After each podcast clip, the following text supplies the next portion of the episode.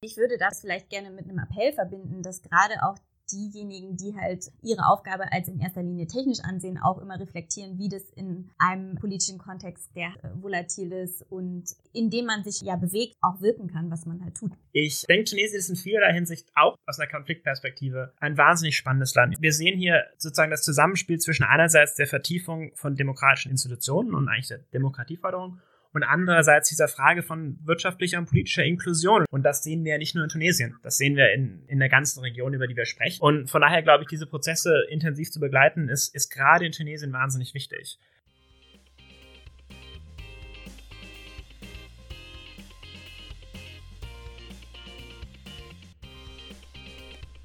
Herzlich willkommen zu Peace by Peace, einem Podcast zur Friedens- und Sicherheitspolitik.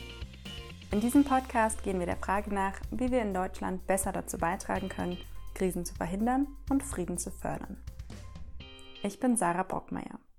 Ich bin Research Fellow am Global Public Policy Institute, dem GPPI in Berlin. In dieser zweiten Staffel von Peace by Peace geht es um Länder, in denen sich die Bundesregierung in diesem Themenbereich engagiert. In den ersten zwei Folgen dieser Staffel ging es um Syrien und um Mali, also um akute Krisen. In diesem Podcast soll es aber nicht nur um Länder gehen, in denen bereits Krieg und akute Gewalt herrscht. Es soll auch um Krisenprävention gehen. Das heißt auch um Länder, in denen zurzeit Frieden herrscht, aber es potenziell zu einem Gewaltkonflikt kommen könnte. Deswegen wird es in dieser Folge um Tunesien gehen. Um das Land, in dem der arabische Frühling Ende 2010 begann und das sich seitdem, und darüber sprechen wir auch in dieser Folge, tatsächlich zu einer Demokratie entwickelt hat. Es wird in dieser Folge darum gehen, wie stabil der Frieden in Tunesien ist, welche Herausforderungen sich Tunesien gegenüber sieht und was Deutschland und die Europäische Union dazu beitragen können, dass es ein wirklich nachhaltiger Frieden wird. Sprechen konnte ich über Tunesien mit Mariam Salehi und Max Galin, die beide zu Tunesien forschen. Dr. Mariam Salehi ist Postdoktorandin in der Abteilung Global Governance am Wissenschaftszentrum Berlin, dem WZB. Sie forscht dort zu internationalisierten Prozessen sozialen und politischen Wandels nach Konflikten und Gewaltherrschaft. In ihrer Doktorarbeit hat sie das Zusammenspiel von Vergangenheitsaufarbeitung, also Transitional Justice, und politischer Transition in Tunesien untersucht. Dafür war sie insgesamt sechs Monate in Tunesien und hat dabei Interviews mit politischen und sozialen Eliten sowie internationalen Akteuren in der Hauptstadt, aber auch in den Zentralregionen des Landes geführt. Max Galin ist Politikwissenschaftler und Doktorand an der London School of Economics. Er forscht zu politischer Ökonomie, Entwicklungspolitik und insbesondere zu informellen und illegalen Wirtschaftsräumen. Seine Promotion betrachtet die Rolle von Schmuggel in der Politik Nordafrikas und basiert auf über 14 Monaten Feldforschung in Grenzgebieten im Süden Tunesiens und im Norden Marokkos. Wie schon in der letzten Folge zu Syrien und Mali haben Mariam, Max und ich über verschiedene Aspekte des deutschen und europäischen Engagements in Tunesien gesprochen. Vom entwicklungspolitischen Maßnahmen und Handelspolitik bis hin zur sogenannten Ertüchtigungsinitiative und dem Engagement der deutschen politischen Stiftungen in Tunesien. Vor allem haben Mariam und Max aber die politischen und wirtschaftlichen Herausforderungen analysiert, die das Land gerade angehen muss. Und ein Fazit war, wie schon bei der Diskussion zu Mali in der vorherigen Folge von Peace by Peace. Es sind dringend politische Reformen notwendig und diese werden Zeit brauchen. Wer sich in Tunesien in der Krisenprävention und Friedensförderung wirklich engagieren möchte, der wird einen langen Atem brauchen. Aber hört selbst rein. Ich wünsche viel Spaß bei unserem Gespräch zu Tunesien. Willkommen bei Peace by Peace, Mariam Salehi. Hallo. Und Max Galin aus Brighton in England gerade. Hallo. Wir möchten heute über Tunesien reden. Für mich ist es ein sehr spannender Fall, weil in den ersten zwei Folgen von dieser Staffel von Peace by Peace ging es um Syrien und um Mali. Das heißt um Länder, in denen ganz akut Gewalt herrscht im Moment und eine Krise im vollen Gange ist. Und in Tunesien ist das nicht der Fall. Trotzdem möchten wir über Tunesien sprechen, weil es in diesem Podcast ja nicht nur um Konfliktbewältigung oder Konfliktbearbeitung gehen soll, sondern auch um Krisenprävention und um langfristige Friedensförderung. Tunesien wird oft als das einzige erfolgreiche Land des arabischen Frühlings diskutiert oder das einigermaßen erfolgreich aus dem arabischen Frühling herausgekommen ist. Und in der Tat sieht es dort ja deutlich besser aus als in Libyen im Moment oder auch in Ägypten. Mit euch würde ich sehr gerne besprechen, wie stabil ist der Frieden in Tunesien gerade? Warum ist Tunesien überhaupt ein Fall, den man unter Krisenprävention diskutieren könnte? Und was können Deutschland und die EU dazu beitragen, dass es einen stabilen, nachhaltigen Frieden in Tunesien gibt. Einen kurzen Kaviat vorab, bevor wir anfangen zu diskutieren. Wir haben diese Folge aufgenommen, bevor das Ergebnis der Präsidentschaftswahlen und der Parlamentswahlen in Tunesien am 6. Oktober bekannt geworden ist. Dies nur für den Hintergrund, weil die meisten Zuhörer, die das jetzt hören werden, haben das Ergebnis wahrscheinlich schon in den Nachrichten gelesen. Gut, anfangen würde ich gerne mit der Frage, wie es denn überhaupt gerade in Tunesien aussieht, was die politische Situation ist. Denn Max, ich habe gerade den arabischen Frühling erwähnt, um diejenigen mitzunehmen, die damals mitbekommen haben, der arabische Frühling ist Ende 2010, Anfang 2011 in Tunesien ja losgegangen und damals wurde der Diktator Ben Ali gestürzt. Aber für diejenigen, die danach nicht mehr viel Tunesien verfolgt haben, was ist denn seitdem passiert? Genau, also die ähm, Proteste, die wir jetzt generell so als im Nachhinein als, als arabischen Frühling bezeichnen, haben Ende 2010 in Tunesien angefangen mit dem Tod von äh, Mohamed Bouazizi, einem, einem Gemüsehändler. Äh, es war das erste Land, was in diesem Kontext den Diktator Ben Ali, der übrigens letztes Wochenende verstorben ist, aus, aus dem Amt gejagt hat. Wir haben seither gesehen einen verfassungsbildenden Prozess, der auch ähm, eine Verfassung geschrieben hat. Diese dann kurz äh, vor Abschluss nochmal zu einer kleinen Krise geführt hat, weil es Spannungen gab zwischen einem etwas äh, konservativeren und etwas säkuläreren Lager über den Inhalt der Verfassung. Äh, das Land sich dann aber 2014, 2015 sozusagen wieder zusammengefunden hat durch einen, durch einen nationalen Dialogprozess, der die verschiedenen politischen Akteure wieder an einen gemeinsamen Tisch gebracht hat für die vier äh, Nichtregierungsorganisationen, die daran beteiligt waren, dann auch den äh, Friedensnobelpreis bekommen haben und der letztendlich sowohl zur Verabschiedung einer der progressivsten und demokratischsten Verfassungen in der Geschichte der Region geführt haben, als auch eigentlich dem, dem Post-2014, 2015 politischen System in Tunesien, was bis vermutlich diese Wochen das Land geprägt hat. Und das besteht aus einer großen Koalition aus den damals im Wahlkampf eher verfeindeten Lagern der Ennahda-Partei, einer progressiv-moderaten äh, Partei, die äh, eigentlich aus einer islamistischen, konservativ-demokratisch-muslimischen Bewegung hervorgegangen ist. Das ist mit den Begriffen ein bisschen schwieriger, das hat Mariam wahrscheinlich besser drauf als ich. Und Nida Tunis, einer ähm, selbst äh, definierenden säkulären Partei, die sich in erster Linie ursprünglich aus ähm, Opposition gegen Ennahda gebildet hat, dann aber mit Ennahda und mehreren anderen Parteien in eine große Koalition gegangen ist und das Land in den letzten Jahren eigentlich eine Art Konsensregierung äh, geführt hat. Das hat gleichzeitig äh, im Volk natürlich auch immer mehr zu Frustration und Desillusionierung äh, mit tunesischer Politik geführt. Man hatte den Eindruck, das alles ein Einheitspreis, gibt keine Alternativen. Im selben Kontext haben wir eine zunehmende Zuspitzung der Wirtschaftslage und haben jetzt wie gesagt, ähm, die zweite Runde der Präsidentschaftswahlen zum Zeitpunkt dieses Podcasts noch nicht äh, erlebt, aber die erste Runde, die von einer sehr niedrigen Wahlbeteiligung sowie dem Sieg zweier Kandidaten äh, geprägt war, die generell als, sich als außerhalb des Systems dargestellt haben. Das heißt, es spricht, glaube ich, beides auch für einen, einen Knackpunkt, eine Bruchstelle jetzt vielleicht in, in der Geschichte des äh, tunesischen politischen Systems nach 2011. Also ein guter Zeitpunkt für diesen Podcast. Maria, möchtest du ergänzen, was die aktuelle politische Situation angeht? Ja, ich würde gerne noch was ergänzen dass, äh, dazu, dass du gesagt hast, Tunesien ist kein Fall von Konfliktbearbeitung. Und ich würde sagen, mhm. es gibt auf jeden Fall Konfliktlinien in Tunesien, die auch Bearbeitung bedürfen. Und ich meine, ich will jetzt nicht sagen, dass, dass das irgendwie alles historisch vorgezeichnet ist, aber es gibt halt in Tunesien überlappende Konfliktlinien, die halt sich schon länger ähm, herausgebildet haben, die dann aber dadurch, dass dieses autoritäre Regime zumindest nach außen immer sehr stabil wirkte, uns gar nicht so aufgefallen sind als, als Außenstehende und die dann aber im Nachhinein nach 2011 dann immer mehr auch an die Oberfläche kamen, sich teilweise innerhalb des politischen Systems, aber auch außerhalb des politischen Systems dann ich sage jetzt mal, ausgelebt haben, die dann, also was Max ja schon angesprochen hat, mit 2014 der nationale Dialog, dem ging ja auch eine Phase von, von größerer Gewalt äh, auf der Straße voran. Und dass halt diese Konfliktlinien dann im Nachhinein auch dazu führten, äh, dass weiterhin von denen, die nicht bearbeitet wurden, dann auch Unzufriedenheit im Land besteht, also von Teilen der Bevölkerung, die dann nicht unbedingt es geschafft haben, sich in diesem neuen System repräsentiert zu fühlen und natürlich äh, sehen wir jetzt auch eine junge Generation, die nicht den Großteil ihres Lebens in der Diktatur verbracht hat, sondern im demokratischen System und halt äh, für die sich trotzdem dort ja Unzufriedenheiten herausgebildet haben und dadurch entstehen dann auch neue Konfliktlinien im Land.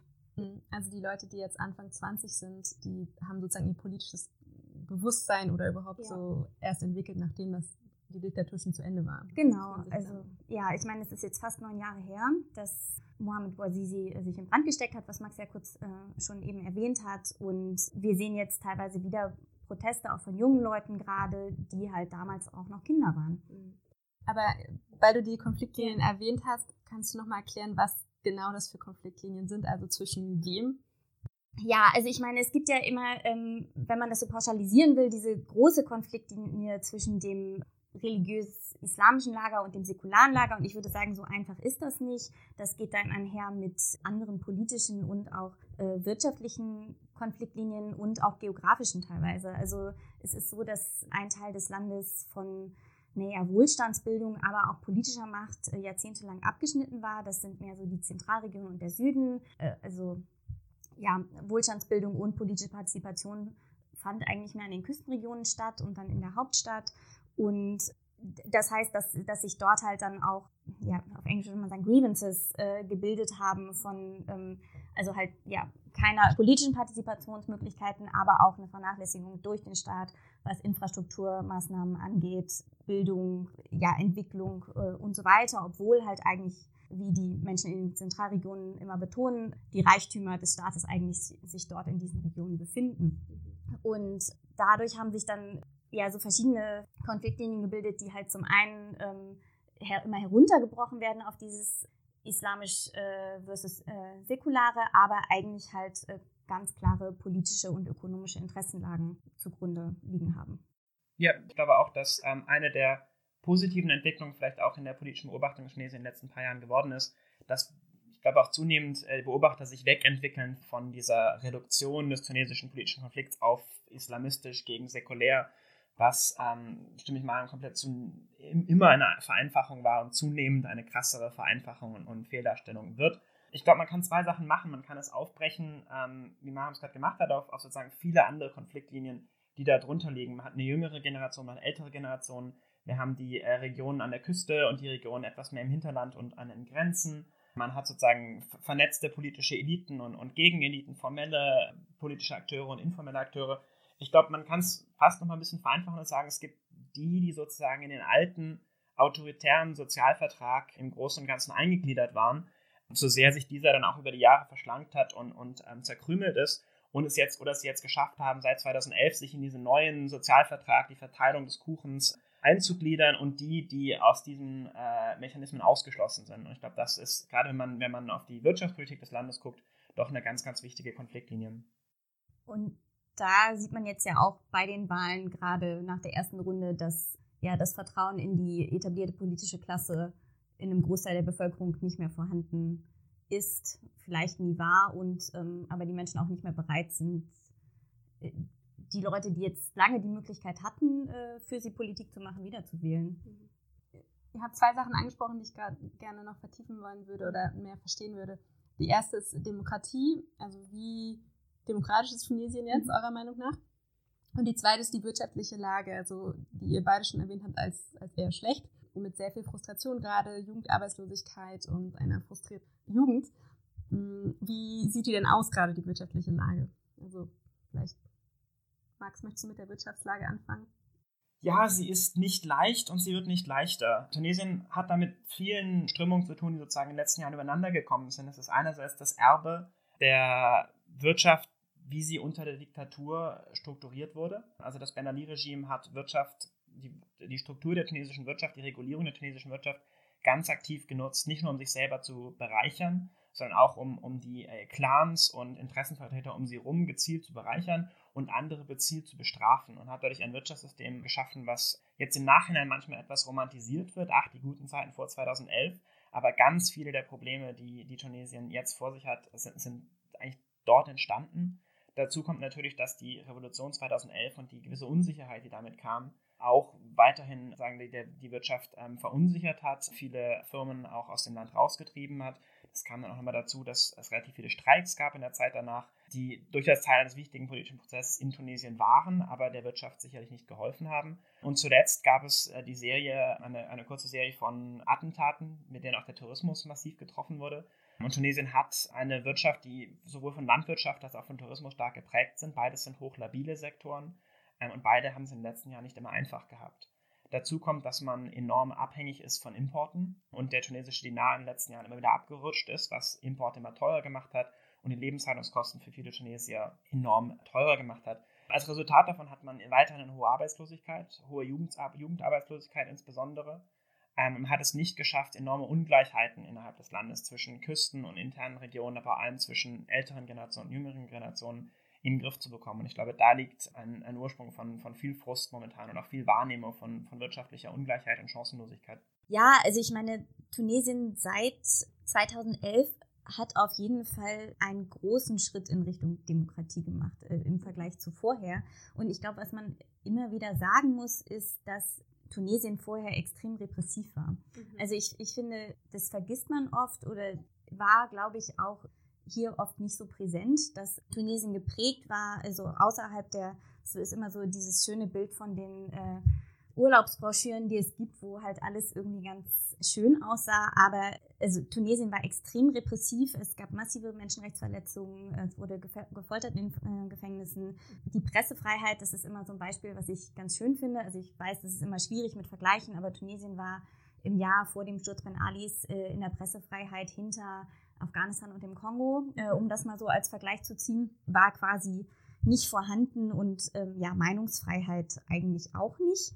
Und da hat, also gerade was, was diese ja, Möglichkeiten zur politischen Meinungsäußerung, zur Partizipation angeht, hat sich auf jeden Fall sehr viel getan. Und das ist auch das, was man immer wieder hört, wenn man äh, mit Tunesierinnen und Tunesern spricht, dass sie halt sagen, wir können halt jetzt unsere politische Meinung äußern und das ist auf jeden Fall was, was sich geändert hat, was vorher nicht der Fall war. Und ähm, die Wahlen auch gerade in 2011, 2014 wurden immer auch als frei und fair wahrgenommen. Jetzt, was man, vielleicht kann Max da auch nochmal zu ergänzen, was ich bis jetzt gesehen habe, war das auch so, dass es so einige kleinere, naja, Aufs und Abs gab, dass er gesagt wurde, naja, die Wahllokale haben manchmal zu spät aufgemacht. Es gab hier und da Beobachtungen von Einschüchterungen. Es ist die Frage mit dem einen Kandidaten, der jetzt äh, in der zweiten Runde auch ist, der seinen eigenen Fernsehsender hat, ähm, mhm. inwiefern das demokratisch ist oder nicht. Aber prinzipiell waren das freie Wahlen. So würde ich jetzt mal sagen. Und ähm, aber um ansonsten nochmal auf die demokratischen Strukturen zurückzukommen, Max hatte das ja schon erwähnt, es wurde diese ähm, ja, demokratische Verfassung entwickelt, auch von einer demokratisch gewählten verfassungsgebenden Versammlung, die auch in den Jahren dann bis 2014 zu den Wahlen auch die Legislativfunktion des Parlaments wahrgenommen hat. Und ja, diese Strukturentwicklung hat neue demokratische Strukturen zur Folge gehabt, die aber leider bisher nicht alle dann auch wirklich eingesetzt wurden. Also es gibt in Tunesien immer noch kein Verfassungsgericht, was auch ein Problem ist. Was man halt auch dann beobachten konnte, war eine Rückkehr der alten Eliten in die erste Reihe der Politik, was auch damit zusammenhängt, dass dann also diese neue Strukturbildung zwar stattgefunden hat, aber alte Strukturen nicht aufgebrochen wurden. Also die politische Elite außerhalb der ersten Reihe dann halt trotzdem weiter ihre ihre Netzwerke in den verschiedenen politischen Strukturen haben konnte und was halt dann dazu führte, dass das Rückkehr der alten Eliten in die erste Reihe der Politik und teilweise auch an die Macht zu beobachten war. Und das führte dann natürlich irgendwie auch zu einer gewissen Frustration von den Menschen, die halt sich gerne ein weiteres Aufbrechen der alten autoritären Strukturen gewünscht hätten. Und ja, auch, auch zu Konflikten, inwiefern man weiter dafür ähm, kämpfen möchte, dass es halt Wandel geben soll oder halt nicht. Also Tunesien hat sich bewegt von einem repressiven Regime hin zu einer einigermaßen funktionierenden Demokratie, aber mit den Problemen, die ihr jetzt schon angesprochen habt, mit diesen Konfliktlinien zwischen verschiedenen Gruppen äh, politisch, mit einer schwachen Wirtschaft und einer großen Frustration in großen Teilen der Bevölkerung, dass es nicht genügend Bewegung gibt und dass sie einfach ihre Lebensgrundlagen oder sich ihr eigenes Leben nicht verbessert bzw. sich verschlechtert aufgrund der wirtschaftlichen Lage. Ja, genau. Ich würde vielleicht noch kurz ergänzen zu dem, was ich eben gesagt habe, dass es halt einen Aufarbeitungsprozess gab, gerade um diese alten Strukturen einmal überhaupt erstmal ähm, zum Vorschein zu bringen und dann möglichst nachher auch aufzubrechen. Und dieser Aufarbeitungsprozess, der war sehr umfassend angelegt, mhm. hat dann aber durch den Machtwechsel 2014 darunter zu leiden gehabt, dass die neue Regierung, dass dort auch viele Menschen vertreten waren, die eigentlich kein Interesse an dieser Aufarbeitung hatten, weil es ihren eigenen politischen Interessen nicht, nicht mehr diente. Daraufhin mussten dann die Strukturen, äh, die geschaffen wurden, oder die Institutionen, um diese Aufarbeitung voranzutreiben, insbesondere die Kommission für Wahrheit und Würde, ja, hatten dann damit zu kämpfen, dass ihnen politische Steine in den Weg gelegt wurden und dass dann da dementsprechend dieser Aufarbeitungsprozess nicht so sehr wirken äh, konnte, wie er es vielleicht gekonnt hätte, wenn es weiter politische Unterstützung gegeben hätte. Nun hat die Wahrheitskommission ähm, einen Bericht vorgelegt, wo sehr detailliert dargelegt wurde, was es im autoritären Regime, dann aber auch bis 2013 noch den Anfang der Transition, ja, so ich nenne das jetzt mal ähm, ganz einfach, Probleme gab. Und nun sollte es eigentlich innerhalb eines Jahres Empfehlungen der Regierung geben oder Maßnahmen der Regierung geben, wie die Empfehlungen der Kommission umgesetzt werden sollten ich halte es für unwahrscheinlich, dass das jetzt passiert. Ja, ich würde die zwei Themen vielleicht noch versuchen zu verbinden, das mit der Demokratisierung und der Wirtschaft. Es gibt eine, eine unpolitische Art und Weise, die Geschichte Tunesiens zu erzählen, die sich momentan in, in bestimmten Institutionen festsetzt. Ich sage mal, das ist sozusagen die, die Weltbankgeschichte. Ist, dass das politisch alles ganz gut läuft. Wir haben Demokratie, wir haben Wahlen, das ist alles hervorragend. Aber wirtschaftlich ist noch nicht so gut weil man bestimmte Reformen noch nicht drangebracht hat, weil es aber auch schwer ist und so weiter. Und dann braucht man jetzt eine starke Regierung, die gute Reformen durchbringt. Und das äh, clasht sich dann ein bisschen mit der Demokratie. Ich glaube, man muss auch erwähnen, dass die Sachen doch eng zusammenhängen. Dass ich glaube, es in Tunesien auch nicht nur sozusagen um die Wirtschaftslage an sich geht, sondern durchaus auch um Verteilungsfragen. Und das sind schwer politische Fragen. Ich glaube, dass es vielen Tunesiern klar ist, dass das Land in keiner wirtschaftlichen wirtschaftlich nicht einfachen Situation ist ähm, und dass das für alle schwierig wird. Aber ich glaube, was, was viele besonders bewegt, ist eine, eine ungleiche Verteilung dessen, was man hat ist das das Gefühl, dass Eliten, die sich vor 2011 bereichert haben, jetzt wieder Möglichkeiten gefunden haben, sich zu bereichern. Und dass sozusagen dieser, dieser politische Prozess ganz stark auch mit wirtschaftlichen Prozessen zusammenhängt. Und ich glaube, das ist so ein Teil der Geschichte, den man immer noch erwähnen muss. Ja, auf jeden Fall, da würde ich Max auf jeden Fall zustimmen. Und was da vielleicht auch nochmal ganz interessant ist in, in dem Zusammenhang, ist, dass gerade von dem alten Präsidenten auch dieser Aufarbeitungsprozess immer so dargestellt wurde, als wäre er schlecht für Investitionen. So, weil man halt damit quasi Unsicherheiten schafft. Ne? Gerade wenn man sich äh, Wirtschaftsverbrechen annimmt, was der Prozess auch tun sollte und teilweise auch getan hat, wenn man das ahndet oder wenn, wenn die Gefahr besteht, dass diese Dinge untersucht werden und genau, das, das würde halt dann Investitionen hindern und sei dementsprechend auch für, schlecht für die Wirtschaft des Landes. Mhm. Also so wurde das dann teilweise auch verknüpft und dargestellt. Ja, da ist, also, da ist auch furchtbares Schindluder getrieben worden äh, mit der Art und Weise, wie man Wirtschaft einem, einem Land erklärt. Also ähm, ich erinnere mich daran, es gab damals ein Gesetz, was im Parlament vorgeschlagen wurde, was bestimmte Teile der tunesischen Wirtschaft und administrativen Eliten sozusagen eine Generalamnestie aussprechen würde für jegliche Korruptionsvorwürfe, ähm, die, die äh, sozusagen äh, vor 2011 äh, stattfanden. Und es gab einen selbsterklärten tunesischen Wirtschaftswissenschaftler, der sich damals ins Fernsehen gestellt hat und gesagt, wenn das Gesetz verabschiedet wird, wird äh, das Bruttoinlandsprodukt um 1,8 Prozent sinken. Das Modell, äh, was das errechnet, würde ich gerne sehen. Also ich glaube, da da ist wirklich auch viel Hetze getrieben worden. Ja, und dieses Gesetz wurde zynischerweise dann als Versöhnungsgesetz oder als Gesetz der nationalen Versöhnung betitelt. Mhm. So nach dem Motto, wer sich gegen dieses Gesetz stellt, ist eigentlich hier der Konflikttreiber. Okay, aber ihr habt jetzt schon so gut analysiert, quasi, was die aktuelle Lage ist, beziehungsweise was die Probleme sind. Daraus ergibt sich ja jetzt relativ logisch auch, was man angehen müsste, also was Tunesien angehen muss und vielleicht auch, wo externe Akteure wie Deutschland unterstützen können oder müssen damit sich das Land in eine Richtung bewegt, das einen nachhaltigeren Frieden ermöglicht. Was sind denn die Dinge? Also vielleicht könnt ihr es trotzdem einmal kurz sagen, wo ihr denkt, diese Reformen müssten stattfinden, damit das Land sich auf den richtigen Weg bewegt. Maria? Ja, ich würde auf jeden Fall sagen, äh, um mal ja auf, auf dem Politischen zu bleiben, dass es wichtig ist, das, was in der Verfassung an demokratischen Strukturen vorgesehen ist, auch wirklich einzusetzen. Mhm.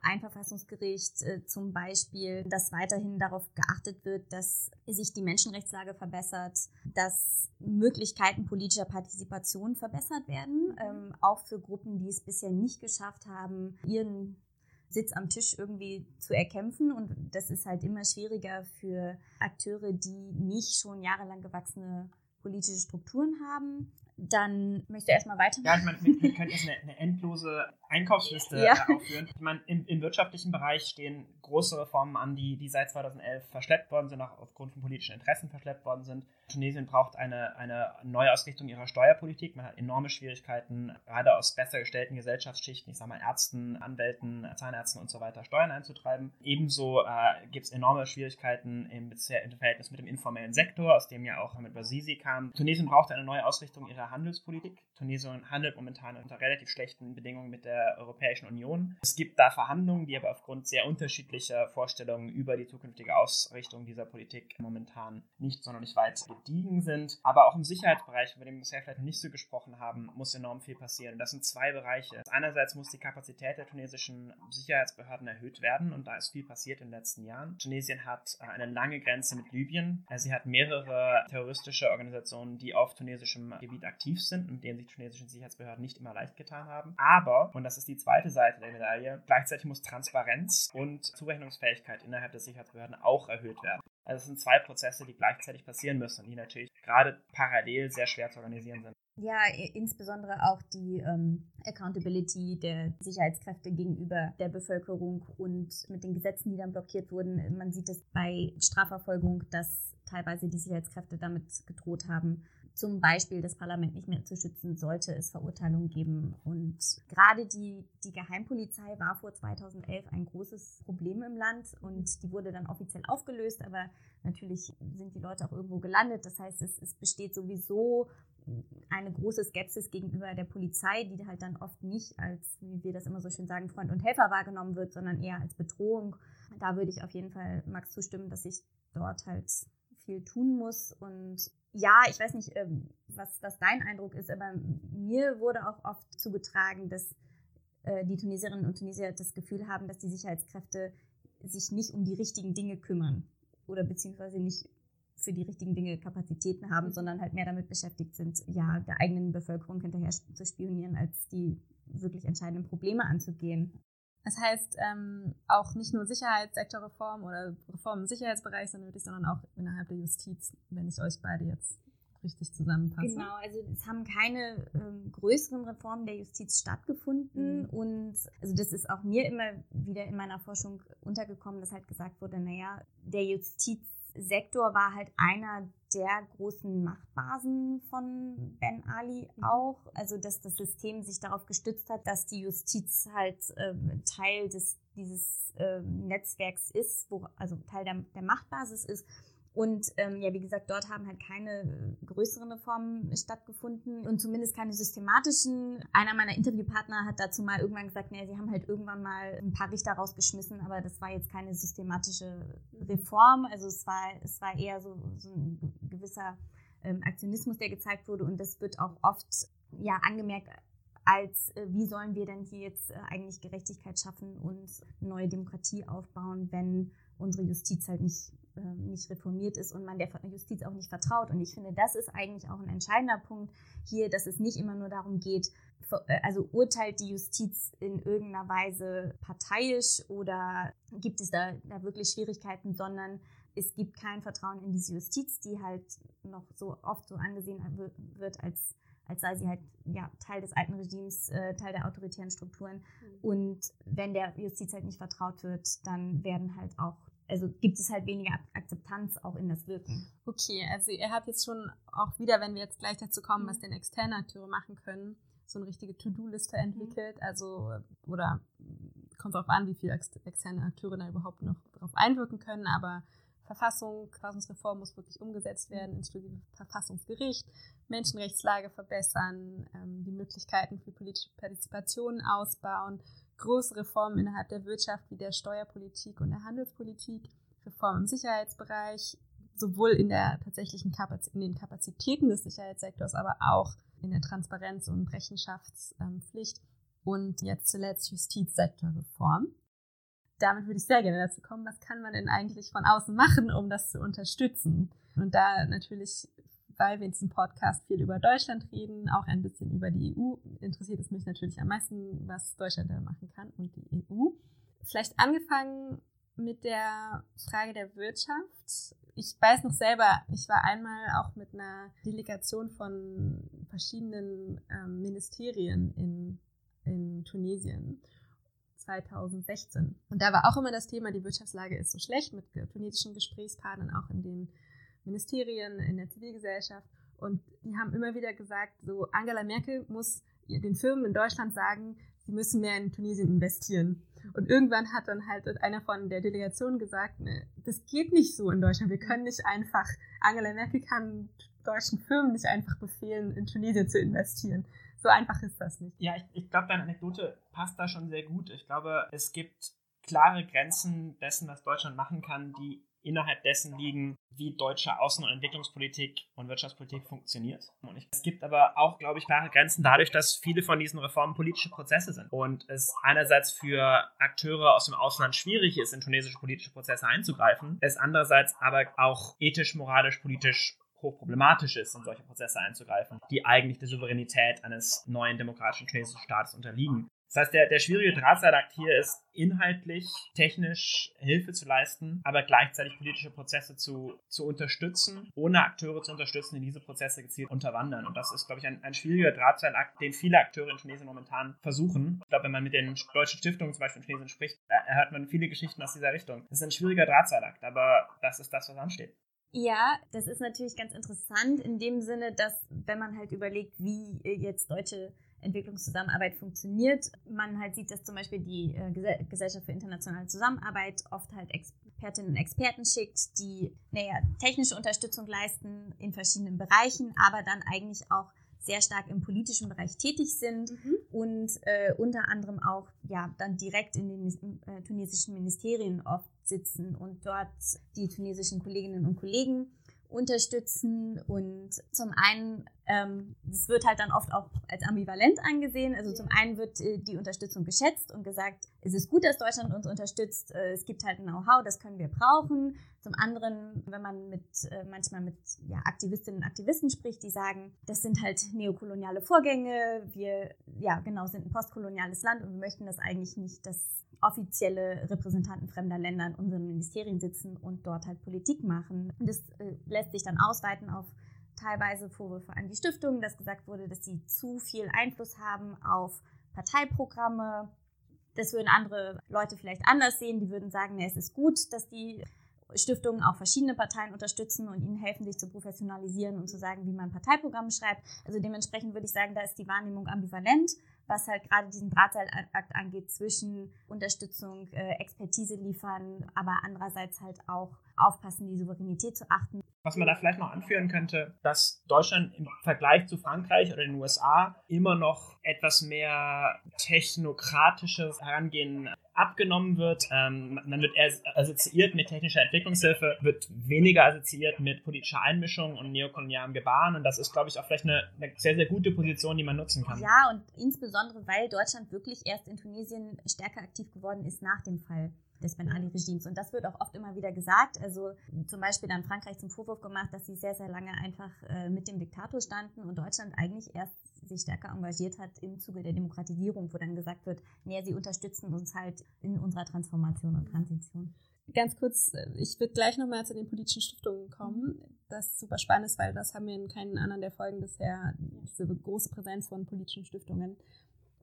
Aber zum Thema Wirtschaftszusammen wirtschaftliche Zusammenarbeit und Entwicklungszusammenarbeit, ich wollte ganz kurz nochmal ein paar Fakten sagen, im, zumindest so wie die Bundesregierung sie auf der Seite des Auswärtigen Amts präsentiert, ist, dass Deutschland ist der drittgrößte Handelspartner Tunesiens und 260 exportorientierte Unternehmen sind in Tunesien aktiv mit 60.000 Arbeitskräften, die bei denen angestellt sind. Zum Thema Entwicklungszusammenarbeit sind wohl laut AA und BMZ ein Gesamtvolumen laufender Vorgaben in der bilateralen Zusammenarbeit, die im Moment bei 1,8 Milliarden Euro sind. Es ist also wirklich eine Menge Geld im Moment. Und die Schwerpunkte da sind so nachhaltige Wirtschaftsentwicklung, wie gerade angesprochen, aber auch Verwaltungsreform, Dezentralisierung und Beschäftigungsförderung, Ausbildung ganz kurz, weil Max das eben angesprochen hatte oder ihr beide, das, also dieses Dilemma zwischen wie viel man man möchte, also Max, du hast das gerade formuliert, als Deutschland wird ja noch dieses Technokratische abgenommen. Das aber vor dem Hintergrund, was wir vorhin besprochen haben, würde mich das aber interessieren, wir wollen ja nicht, also das ist ja auch das Dilemma besprochen, wir wollen ja nicht rein technokratisch sein, denke ich mal, weil Deutschland hat ja ein großes Interesse daran, dass bestimmte Reformen dann umgesetzt werden. Also dass man will ja schon auch bestimmte Reformdruck schaffen. Und ich, also das ist auch von der Bundesregierung auf der Seite des AA so schön zusammengefasst. Das BMZ unterstützt die tunesischen Entwicklungsziele und fordert gleichzeitig konsequent die Umsetzung von Reformschritten ein. Also behauptet das BMZ von sich. Und das theoretisch bei dem, was wir gerade gesprochen hatten, wirkt es ja auch ganz gut, dass man nicht nur versucht, irgendwie technokratisch irgendeine EZ umzusetzen oder irgendwie den, irgendwas zu bauen oder so, sondern dass man tatsächlich auch versucht, Reformen zu schaffen. Aber für wie sinnvoll haltet ihr diese Balance oder wie, wie erfolgreich haltet ihr diese Balance von Deutschland im Moment?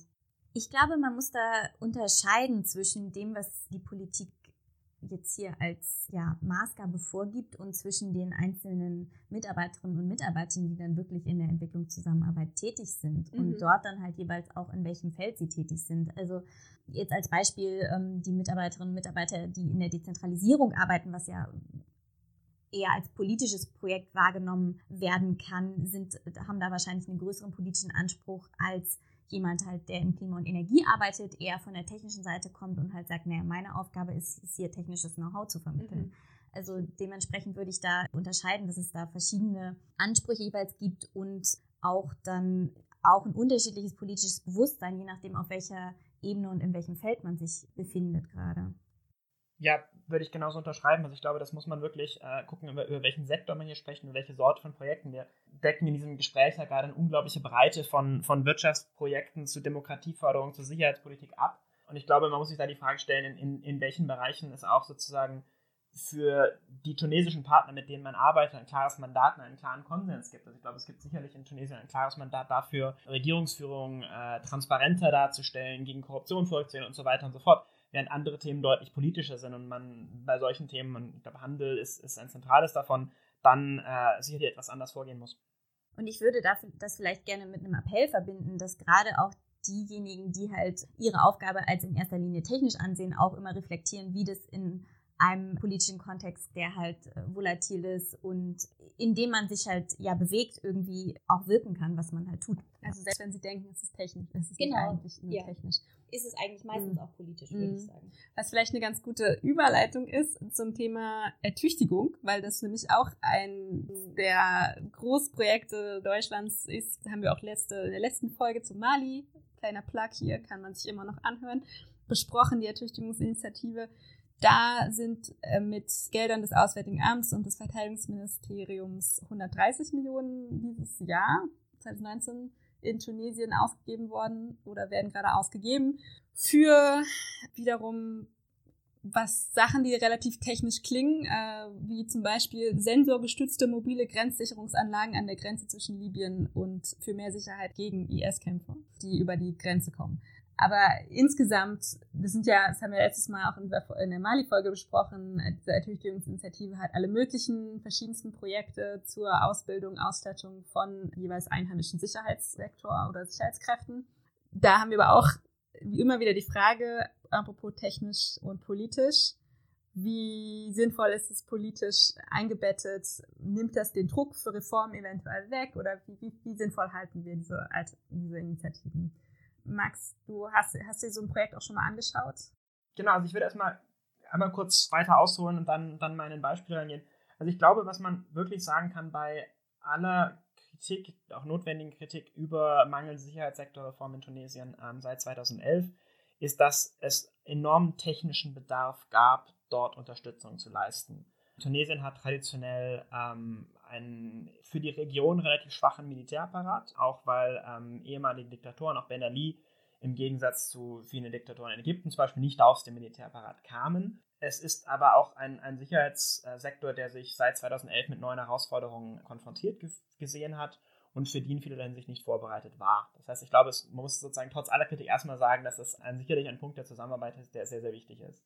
Gleichzeitig, genau wie du sagst, es ist immer auch ein politisches Thema und wir haben ja schon mal angesprochen, dass dieser Bereich Transparenz innerhalb der Sicherheitskräfte, aber auch dieser, Transpa äh, dieser Bereich zivile Kontrolle über Sicherheitskräfte unglaublich schwierig ist. Das aber auch für ausländische Partner und auch für Deutschland natürlich enorm schwer ist, das anzugehen. Um mal ein, politisches Beispiel zu bringen, wo es nicht nur um, um Transparenz geht. Wir können mal reden über die, was waren sensorengestützten mobilen äh, Grenzsicherungssysteme, die Teil dieses Projekts sind. Ich arbeite, also meine, meine Doktorarbeit geht über, über Schmuggel zwischen Tunesien und Libyen unter anderem. Das heißt, ich bin mit diesem System so ein bisschen in Kontakt gekommen. Und es ist eine ganz interessante Geschichte. Also Tunesien hat eine sehr lange Landgrenze mit Libyen, die durch den Konflikt in Libyen natürlich jetzt nochmal politisch äh, mehr beladen ist. Und es wurde daraus relativ unüberraschend zu einer Priorität, dass man durch internationale Unterstützung die Sicherung dieser Grenze ähm, verbessert. Dazu sind deutsche und amerikanische Investitionen gekommen, die Grenzsicherung durch Systeme herstellen, die äh, eigentlich sozusagen nicht, nicht unbedingt eine Mauer hochziehen, aber sozusagen die äh, das Verständnis der lokalen Militärs und lokalen Sicherheitskräfte dessen, was über diese Grenze kommt, erhöhen. Durch Nachtsichtgeräte und, und sonstige Sachen. Das Problem dabei, und was, was ja eigentlich ganz unpolitisch klingt, ist, dass diese Grenzen historisch stark von Grenzbevölkerung genutzt werden, um Güter über diese Grenzen zu bringen. Das eine der, also ist offiziell und rein formell ist das Schmuggel, ist aber auch, wie sich diese Grenzbevölkerung in den letzten paar Jahrzehnten ernährt haben und überlebt haben. Und es ist ein ganz klarer Teil, ein ganz expliziter Teil des tunesischen Sozialvertrags in den letzten Jahrzehnten gewesen, dass es diese Aktivitäten gibt. So neue Grenzsicherungssysteme können jetzt natürlich in sowas reinfunken.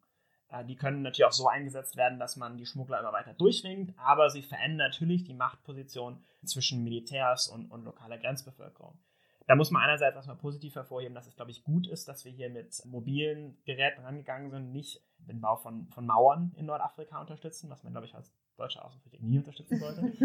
ähm, aber, und das kommt an den Punkt zum Hervorkommen, was ich mir in dem Bereich mehr wünschen würde, ist Zusammenarbeit zwischen verschiedenen Sektoren in der Wirtschaftspolitik, äh, in, der, in der Entwicklungspolitik, dass man hier einerseits einen Sicherheitsaspekt verbessert, aber dieser Sicherheitsaspekt müsste einhergehen mit ein, äh, einem Einsetzen für Wirtschaftsprojekte in Grenzregionen, weil durch diese erhöhte Sicherheit wirtschaftliche Strömungen in diesen Grenzregionen weggenommen werden und das zu einer weiteren Verarmung dieser Regionen führt und das es natürlich auch leichter macht für Elemente, die versuchen, die Bevölkerung gegen den Staat aufzuhetzen, dort Unterstützer zu finden. Und das heißt, da würde ich mir wünschen, dass man hier eine bessere Integration hätte von Sicherheitseingreifen im Sicherheitsbereich und Unterstützung im wirtschaftlichen Bereich. Also besseres Abstimmen zwischen verschiedenen Ressorts, letztendlich auch in Deutschland. Aber nochmal ganz kurz auf diese Notwendigkeit der politischen Reform, der Transparenz, ähm, Rechenschaftspflichten und so weiter zurückzukommen. Gibt es denn da überhaupt, also was kann denn Deutschland machen oder vielleicht auch die Europäische Union als vielleicht größerer Akteur, um da auf tunesische Akteure, das sind ja dann ganz dezidiert politische Akteure und die Führungsebene der Streitkräfte, die auf sowas hinwirken müssen. Ne? Wie kann man denn dann als externer Akteur darauf hinwirken? Was Max ja auch gerade gesagt hat, dass man halt aufpassen muss, dass durch bestimmte Maßnahmen dann nicht wirtschaftlich andere Akteure dadurch irgendwie unter, unter noch stärkeren Druck geraten. Da würde ich dann noch ergänzen, dass die, die EZ auch stärker darauf achten muss, dass die Gelder, die halt wirklich ja zu großen, äh, in großen Mengen nach Tunesien fließen, da, dass sie da halt nicht an der Küste versickern, sondern auch wirklich in die Regionen dann äh, hineinwirken, die ja wirtschaftlich marginalisiert sind seit Jahrzehnten. Und das wird leider, glaube ich, häufig oft noch nicht so wahrgenommen, dass Entwicklungszusammenarbeit wirklich in diese marginalisierten Hino äh, Regionen hineinwirkt, auch wenn es dort Projekte gibt, die explizit in den Regionen arbeiten. Aber gerade in den Regionen wird, wird halt wenig Veränderung gesehen und dementsprechend sieht man dort auch ja, der Druck, der, der weiter ähm, wächst. Also da können wir nochmal zurückkommen auf Konflikthaftigkeit. Oft die Wahrnehmung, dass sich nicht viel geändert hat, gerade also für die Menschen, Menschen in diesen Regionen und dort, ja, also dass halt dann die Projekte nicht nur an der Oberfläche kratzen, sondern wirklich auch das Leben der Menschen dort verbessern. Und du hattest ja vorhin schon die, die letzte Folge erwähnt in Mali und ich hat, hatte die zur Vorbereitung auch gehört. Und dort äh, fiel halt dieser schöne Satz, dass die Frage ist, was quasi Politik leiten, leitend wirkt in der EZ. Und da würde ich auch nochmal ganz kurz darauf einhaken, einhaken wollen, dass wenn halt nur die immer so schön zitierte Bekämpfung von Fluchtursachen Politik leitend wirkt, das dann oft leider auch fehlleitend wirken kann, weil mhm. dann an, an bestimmten oberflächlichen äh, Symptomen herumgedoktert wird und aber eigentlich nicht wirklich die Bedarfe der tunesischen Bevölkerung irgendwie im Blick hat, sondern versucht wird, irgendwie einen Hebel zu finden, wie man jetzt kurzfristig Menschen davon abhalten kann, nach Europa zu fliehen. Und das führt halt nicht zu strukturellen Verbesserungen und ist auch selten in dieser ja, Kurzfristigkeit der Maßnahmen irgendwie erfolgreich. Genau, das ähm, finde ich einen ganz, ganz wichtigen Punkt, den man wirklich nicht oft genug betonen kann. Ist, dass hier wirklich eine, eine ganz langfristige Partnerschaft notwendig ist. Ich glaube, vielleicht eine der, eine der wichtigen Dinge, über die man im Zusammenhang mit Tunesien sprechen muss, ist, dass es halt keine Geschichte ist von arabischer Frühling, Diktator ist weg und es läuft und, und jetzt ist noch so ein paar Konflikte mit Islamisten, die man irgendwie in den Griff kriegen muss und fertig, sondern dass hier tiefe Konfliktlinien laufen und diese Konfliktlinien eingebettet sind in ein tiefes Erbe autoritärer Herrschaft und dass dieses Erbe ein tiefes und ein langfristiges ist und dass damit umzugehen ein langfristiges wirtschaftliches Programm braucht und, und eine, eine tiefe Partnerschaft braucht. Und es ist ja eigentlich eine Lektion, die man in Deutschland kennen müsste. Das ist ja eigentlich was, was man in Deutschland im Kontext mit den, mit den neuen Bundesländern durchaus gelernt hat. Und ich glaube, die Analogie funktioniert gar nicht so schlecht in Tunesien. Das ist vielleicht auch ein, etwas, was, was Deutschland als Tunesiens Partner ähm, sich immer wieder in, in Erinnerung rufen kann. Aber langfristig heißt in Jahrzehnten denken. Ja. Idealerweise schon, mhm. ja.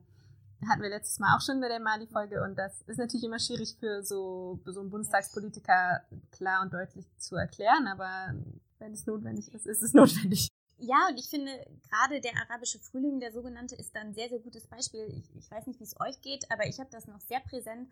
Wie gesagt, das ist fast ein Jahrzehnt her äh, inzwischen. Ne? Und man denkt, sagt immer noch, Tunesien ist eine neue, frische Demokratie. Und Tunesien ist eine neue, frische, junge Demokratie.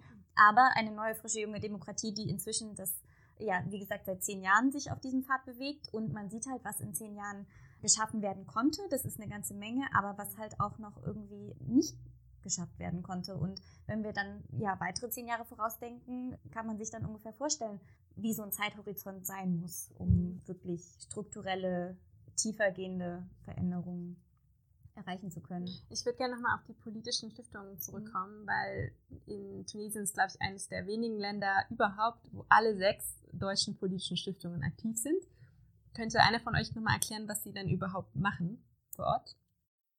Ich kann ja mal anfangen. Mhm. Und genau, also soweit ich weiß, oder das letzte Mal, als ich äh, darüber geredet habe, war Tunesien das einzige Land, wo alle mhm. Stiftungen ähm, aktiv äh, sind. Und die politischen Stiftungen, die haben, sind angelehnt an die politischen Parteien in Deutschland. Und in Tunesien haben wir dann alle Stiftungen der politischen Parteien, die äh, vertreten, ähm, inklusive sogar auch der CSU, die eine eigene Stiftung hat. Die Stiftungen haben teilweise politische Parteien als Partner, unterstützen diese politischen Parteien in ich nenne das jetzt mal in ihrer Professionalisierung, also die trainieren die, die Parteien in, ja, ganz, ja, umgangssprachlich gesagt, darin, wie, wie man halt Politik macht, wie man auch nach, nach außen auftritt, wie man Gesetze schreibt äh, oder Gesetzesentwürfe einbringt. Und diese, diese Partnerschaften mit den politischen Parteien, die sind teilweise enger, teilweise ähm, weniger eng. Dann zum Beispiel die Ebert-Stiftung hat eine ganz starke Verbindung mit den Gewerkschaften, weil das ja gut zu ihrem politischen Profil passt.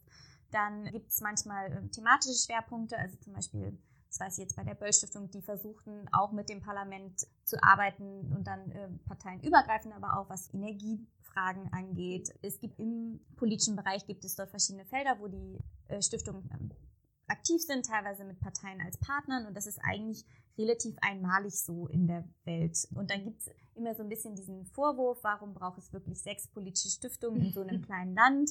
Ich sage dann immer, äh, um halt auch Pluralität zu fördern, nicht nur dann bestimmten politischen Akteuren diese Ressourcen zukommen zu lassen, die halt zum einen materielle Natur sind, aber zum anderen ja auch was, was Wissen angeht und dementsprechend das, was, was wir irgendwie in Deutschland als politischer Pluralität haben, dann auch im Ausland zu zeigen und, und dementsprechend auch zu fördern. Und ich könnte vielleicht eine kleine Anekdote erzählen, was so diese Professionalisierung nochmal verdeutlicht. Als ich in der verfassungsgebenden Versammlung damals Forschung gemacht habe noch, gab es eigentlich keine Büros für die Parlamentarierinnen und Parlamentarier. Das heißt, alle saßen so auf Sofaecken und haben sich, haben sich irgendwie abgestimmt. Und dann habe ich mit der Frau, mit der ich dann ein Interview führen wollte, äh, haben wir einen Platz gesucht, wo wir uns hinsetzen konnten. Und sie, sie beschwerte sich, dass sie keine Büros haben. Und ich meinte, ja, wie kommt das denn? Und er meinte, ja, das alte Parlament war nur zum Abstimmen da. Es war nicht zum Arbeiten. Ja. So, und gerade so diese ähm, parlamentarischen Prozesse, dass man halt wirklich arbeitet in der Legislative, das wird, glaube ich, teilweise von den politischen Stiftungen dann auch mhm. unterstützt. Ja. Und für wie gut haltet ihr das? Also wie sinnvoll ist das Engagement oder gibt es da was, was sie besser machen sollten? Ich glaube, es ist ähm, enorm wertvoll und ich finde, ich glaube, es ist enorm wertvoll aus dem Grund, aus dem den Marian gerade sagt. Ich finde diesen Punkt Professionalisierung des tunesischen politischen Systems ist was, was innerhalb des Systems, glaube ich, wahnsinnig unterschätzt wird. Ich glaube, wenn man Tunesien jetzt sagt, dass man die finanziellen Mittel des Parlaments stärken sollte, was man dringend muss, weil es nicht genug Büros gibt, weil es nicht genug Mitarbeiter gibt, weil äh, Parlamentarier nicht in der Lage sind, die verschiedenen Aufgaben, die von ihnen verlangt werden, die eine gute Demokratie von ihnen äh, benötigt, äh, auszuführen, kriegen Leute eine Krise, weil es klingt alles nach jetzt noch mehr Geld für Politiker, wir haben eh kein Geld. Das heißt, dass es da Akteure gibt, die diesen Punkt Professionalisierung des politischen Systems weiter betreiben, ist, ist glaube ich, wahnsinnig wichtig. Ich glaube, die einzelnen Beziehungen der Stiftung mit den verschiedenen tunesischen Partnern sind nicht immer leicht weil die Partner auch nicht immer leicht sind. Aber ich finde, Mahems Punkt mit der Pluralität ist auch da wichtig. Und ich glaube, da, dadurch da werden auch Erfahrungen ausgetauscht, die enorm wichtig sind. Was man dazu auch noch sagen muss, wenn man jetzt über die Präsenz von deutschen Stiftungen in Tunesien spricht, ist, glaube ich, auch, dass Tunesien auch zunehmend so ein, so ein Hub für Nordafrika an sich wird. Ich meine, ähm, als deutsche Stiftung in Algerien zu arbeiten, ist schwierig. Über Libyen brauchen wir gar nicht sprechen. Und Ägypten auch. Das heißt, ich glaube, es wird auch viel, viel regionaler Dialog über, über Tunis geleitet. Und zwar sowohl von der Stiftung als auch von anderen Nichtregierungsakteuren und so weiter. Das heißt, ich glaube, da in Tunis sehr präsent zu sein, ist auf jeden Fall wertvoll. Ich würde gerne noch mal kurz auf, auf zwei Sachen kommen. Und zwar das eine ist die Transformationspartnerschaft, die die Bundesregierung 2012 ins Leben gerufen hatte mit Tunesien und einigen anderen Ländern in Nordafrika. Und in dem Rahmen wurden auch wiederum Gelder ausgegeben für Fragen der Rechtsstaatsreform, Demokratieförderung, Zivilgesellschaft, das wollte ich nur mal kurz ansprechen, weil ihr das ähm, auch beide in der Problemanalyse vorhin gesagt hatte zum Thema Rechts Justizreform zum Beispiel oder überhaupt diese demokratischen Strukturen fördern. Wie erfolgreich haltet ihr diese Transformationspartnerschaft, die, glaube ich, jetzt finanziell nicht so wahnsinnig riesig war?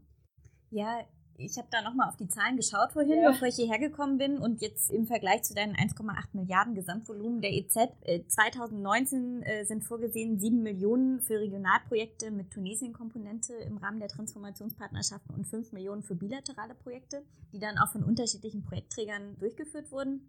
Und die Transformationspartnerschaften waren am Anfang nur für Tunesien und Ägypten vorgesehen, wurden dann halt ja nicht nur auf Nordafrika, sondern auch teilweise Länder im Nahen und Mittleren Osten ausgeweitet und zielen auf Förderung von guter Regierungsführung und Zivilgesellschaft ab. Das heißt, es geht auch viel um irgendwie Austausch, Partnerschaft und so weiter und ja, wie gesagt, verschiedene Projektträger, die das dann durchführen, aber dann eigentlich immer mit tunesischen Partnern auch. Und ich glaube, dass das natürlich vom, ja, es ist halt vom, vom Volumen her sehr klein. Aber wenn man sich jetzt so ein paar Projekte rauspickt und sich anschaut, was die machen, fand ich schon immer, dass das sehr aktive Projekte waren, so wo halt wirklich dann auch irgendwie die tunesischen Partner aktiv waren und äh, viel Austausch stattgefunden hat.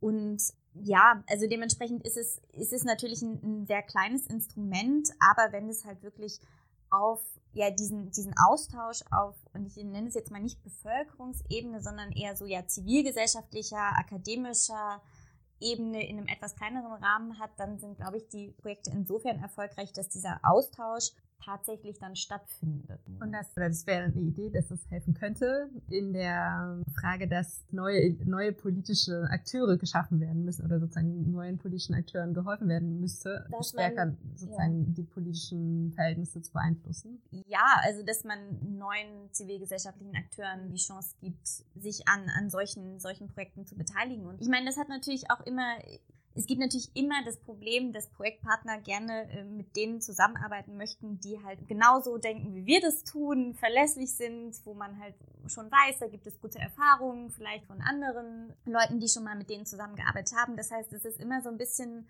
diese Möglichkeit, wirklich neue Akteure zu fördern, ist immer ein bisschen eingeschränkt, weil das, es gibt da so einen Selbstselektionsprozess, würde ich sagen. Ja. Und Akteure, die schon mehr Kapazitäten haben, denen fällt es immer leichter, sich dann auch in diese Programme reinzukommen und dementsprechend ich meine, es muss ja überhaupt erstmal, also diese Transformationspartnerschaft funktioniert ja so, dass deutsche Akteure zusammen äh, mit zum Beispiel tunesischen Partnern dort Gelder beantragen können mhm. für Projekte wenn ich als deutsche Institution, die im Rahmen der Transformationspartnerschaften ein Projekt beantragen möchte, dann nach tunesischen Partnern suche, mit denen ich dann dieses Projekt äh, durchführen kann, dann erkundige ich mich natürlich danach, ob andere schon mit bestimmten Partnern gute Erfahrungen gemacht haben oder vielleicht habe ich selber schon gute Erfahrungen mit bestimmten Partnern gemacht. Und dann nehme ich natürlich eher auch die als jemand, von dem ich gar nicht weiß, wie das ist mit mit denen zusammenzuarbeiten und weil man möchte ja auch, dass das Projekt dann erfolgreich ist und am Ende gut abgeschlossen wird und so weiter und so fort. Und dementsprechend ist diese Möglichkeit, dann neue Partner aufzubauen, natürlich dann auch begrenzt. Ja. Okay, aber das wird öfter so sein in, diesen, in diesen, dieser Art von Projektgeldern. Ja, auf jeden Fall. Ja. Ich meine, das ist ja natürlich ein Problem, das haben wir jetzt nicht nur hier, das, das haben wir oft. Ja, aber das war nochmal ein wichtiger Punkt. Bevor wir zum Ende kommen, ich wollte noch eine Frage stellen, weil du das vorhin, Max, sehr, als einen sehr wichtigen Punkt dargestellt hattest, äh, bei dem Thema Wirtschaftsreform, und zwar die Handelspolitik. Und da, das ist ja wiederum von unserer Seite aus gesehen EU-Sache, wollte ich nochmal fragen, was sollte denn die EU anders machen und was könnte dann die EU anbieten, um Tunesien einen besseren Deal zu geben, sozusagen? Also nicht nur, was sollten tunesische Akteure fordern, sondern was, was könnte dann die EU anbieten? Ich glaube, das fragt die EU sich auch gerade. Der es befindet sich gerade in den, in den frühen Phasen eines Aushandlungsprozesses eines neuen Handelsabkommens zwischen Tunesien und der EU, das sogenannte DCFTA oder ALECA, wenn man das französische Akronym nimmt. Das hat sich bisher als ein enorm komplizierter Prozess herausgestellt, unter anderem deshalb, weil dieses mögliche Abkommen in Tunesien innenpolitisch unglaublich unbeliebt ist. Es gibt eigentlich fast keinen politischen Akteur von, vom linken bis zum rechten Rand des Spektrums, der diesem Abkommen nicht mit Sorgen entgegensieht. Gleichzeitig denke ich, ist es unbestritten, auch wenn die Akteure das, das oft nicht so klar hervorheben, dass die aktuellen Bedingungen, unter denen Tunesien handelt, und Tunesien ist ein Land, was sehr intensiv vom Handel abhängig ist, äh, nicht ideal sind. Das heißt, dass da mittelfristig man einen neuen Kompromiss finden muss. Und ich glaube, für die EU ist es wichtig, da festzustellen, dass dieses Abkommen so unpolitisch man es aus EU-Sicht auch versucht anzugehen, innerhalb von Tunesien immer politisch sein wird, weil es da immer um Verteilung geht von politischen Fründen, von Einfluss, von Zugang zu Märkten. Und man deshalb, glaube ich, enorm vorsichtig vorgehen muss, man, glaube ich, Sorgen verstehen muss und versuchen muss, Vertrauen aufzubauen, Geduld zu haben, auch wenn das unter Umständen nicht immer leicht sein mag, aber auch, ich glaube, neu zu denken, was für Kompromisse man mit bestimmten Akteuren finden kann, was man anbieten kann, wie man den Prozess politisch begleiten kann auf eine Art und Weise, die, die wirklich Vertrauen baut. Aber auch, und das war ja, glaube ich, das, worüber wir vorhin schon mal gesprochen haben, wie man hier klassische Handelspolitik, wo es um Interessen geht, mit Entwicklungspolitik und Entwicklungszusammenarbeit besser verknüpfen kann. Okay, also für mich war das jetzt nochmal super spannend, weil das auch nochmal, ich hatte ja eingeleitet mit Tunesien, ist ein möglicher Fall der Krisenprävention und nochmal gezeigt hat, wie weit dieser Begriff irgendwie dann geht, weil man letztendlich dann auch die Handelspolitik natürlich dazuzählen kann, wenn man das so definiert als, was müsste man machen, damit sich Tunesien friedlich entwickelt in der Zukunft, weil da hattet ihr definitiv diese Wirtschaftsreformen dazu gezielt. Und also wir haben über Entwicklungszusammenarbeit gesprochen, über die politischen Stiftungen, über notwendige Reformen im Sicherheitssektor und im Justizsektor, darüber, dass diese Ertüchtigungsprojekte eine bessere Abstimmung auch zwischen den verschiedenen Ministerien notwendig machen, über die Transformationspartnerschaft, Zusammenarbeit mit Zivilgesellschaft und Wirtschafts- und Handelspolitik.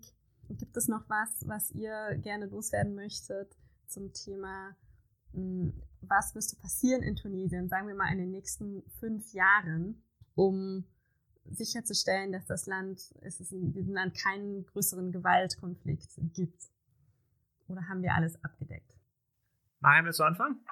Äh, ja, kann ich gerne machen. Ich finde, was man ja im Moment gerade immer wieder schön sieht, ist eigentlich, dass man schwer vorhersehen kann, wann es irgendwo knallt und wann nicht so. Ja. Ne? Gerade auch jetzt wieder äh, in den letzten Tagen ähm, in der Region. Und dementsprechend finde ich das jetzt schwer, da so pauschal zu sagen, was müsste man machen, damit es keinen größeren Gewaltkonflikt gibt. Also, was ich interessant fand war, vor den Wahlen war, dass ich im Frühjahr Umfragen gesehen habe, die Angst hatten vor Gewalt im, im, im Zuge der Wahlen. Das hat man jetzt nicht mhm. ähm, größer gesehen. Das heißt, äh, ich finde es interessant zu sehen, dass es schon irgendwie immer noch irgendwie Befürchtungen gibt, dass es zu gewalttätigen Auseinandersetzungen kommen kann. Mhm. Und ich würde aber sagen, dass ja hier genau dieses Zusammenspiel zwischen politischer Partizipation und aber halt auch wirtschaftlicher Entwicklung und halt Möglichkeiten für den ähm, abgehängten Teil der Bevölkerung halt äh, super wichtig sind. Also die, äh, das Zusammenspiel von wirtschaftlicher und politischer ich nenne das ja mal jetzt mal Entmarginalisierung vielleicht, also halt Partizipationsmöglichkeiten und. Und das sind auch Sachen, auf die Deutschland mit den Möglichkeiten, die es hat, hinwirkt. Auf jeden Fall. Und da würde ich vielleicht noch ergänzen, dass äh, ich dieses Zusammendenken von technischer Unterstützung und der, den politischen Kontext, in dem diese technische Unterstützung stattfindet, auf jeden Fall nochmal betonen möchte, weil Deutschland halt nicht vergessen sollte, dass ja in dem Land politische Konflikte stattfinden und deren Bearbeitung auch einfach wichtig ist für eine langfristige Stabilität, dass es nicht um eine kurzfristige Stabilisierung geht, so dass man halt die Partner unterstützt, denen man am ehesten zutraut, mögliche Konflikte im Zaum zu halten, sondern halt wirklich auch nachhaltig darauf hinzuwirken, dass es politische Gerechtigkeit, Partizipationsmöglichkeiten, Teilhabe auch im wirtschaftlichen Bereich gibt. Max, hast du noch was zu ergänzen? Ja, ich würde das eigentlich wunderschön gerne alles unterschreiben, was Mariam gerade gesagt hat. Ich ähm, denke, Tunesien ist in vielerlei Hinsicht auch aus einer Konfliktperspektive ein wahnsinnig spannendes Land. Die nächsten paar Jahre werden wahnsinnig spannend, weil es ist, wir sehen hier sozusagen das Zusammenspiel zwischen einerseits der Vertiefung von demokratischen Institu Institutionen und eigentlich der Demokratieförderung und andererseits dieser Frage von wirtschaftlicher und politischer Inklusion oder was, was man gerade als, als Entmarginalisierung bezeichnet hat.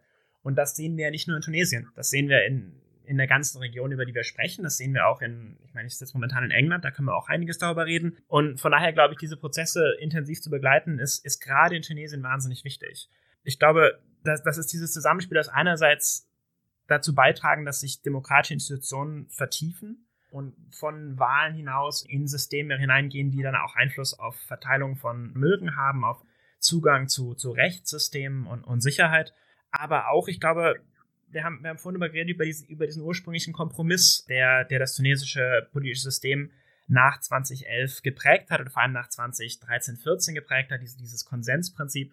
Und ich glaube, worauf sich Tunesien, egal wie die weiteren Ergebnisse der Wahlen ausgehen werden, einstellen wird in den nächsten Jahren, ist, dass man etwas mehr Demokratie wagen muss, dass es mehr auch, auch hitzige, hitzige Debatten, um, um sozusagen einen schönen deutschen Begriff aufzutreiben, aber das, es wird hitzigere Debatten geben im politischen System. Es wird, es wird weitere Spannungen geben. Und ich glaube, diese Spannungen als Partner von außen weiter zu begleiten und weiterhin Wert zu legen auf regelgetriebenes Handeln, auf das weitere Vertiefen von demokratischen Institutionen und auf einen weiten Begriff von Inklusion und, und wirtschaftlicher Teilhabe ist, glaube ich, ist eine wichtige Aufgabe und ich glaube, Deutschland ist prädestiniert dafür. Ja, weil Konflikt ist ja nicht äh, immer schlecht. Genau. Und äh, durch diese Stärkung von diesen demokratischen Partizipationen sorgt man dafür, dass Konflikte ohne Gewalt ausgetragen genau, werden können. Ja. Das war doch eine hervorragende Zusammenfassung nochmal von den wichtigsten Punkten aus dem Gespräch von euch beiden und nochmal gute Erinnerungen. Dann bin ich sehr froh, dass wir das zusammen diskutiert haben zum Thema Tunesien und Krisenprävention, zum Thema, wie kann sich Tunesien in den nächsten Jahren friedlich entwickeln. Ich habe auf jeden Fall viel gelernt und ich danke euch beiden, äh, Mariam und Max, ganz herzlich für eure Teilnahme heute und das Gespräch. Dankeschön. Vielen Dank, meine Freude. Das war die dritte Folge der zweiten Staffel des Piece by Piece Podcasts.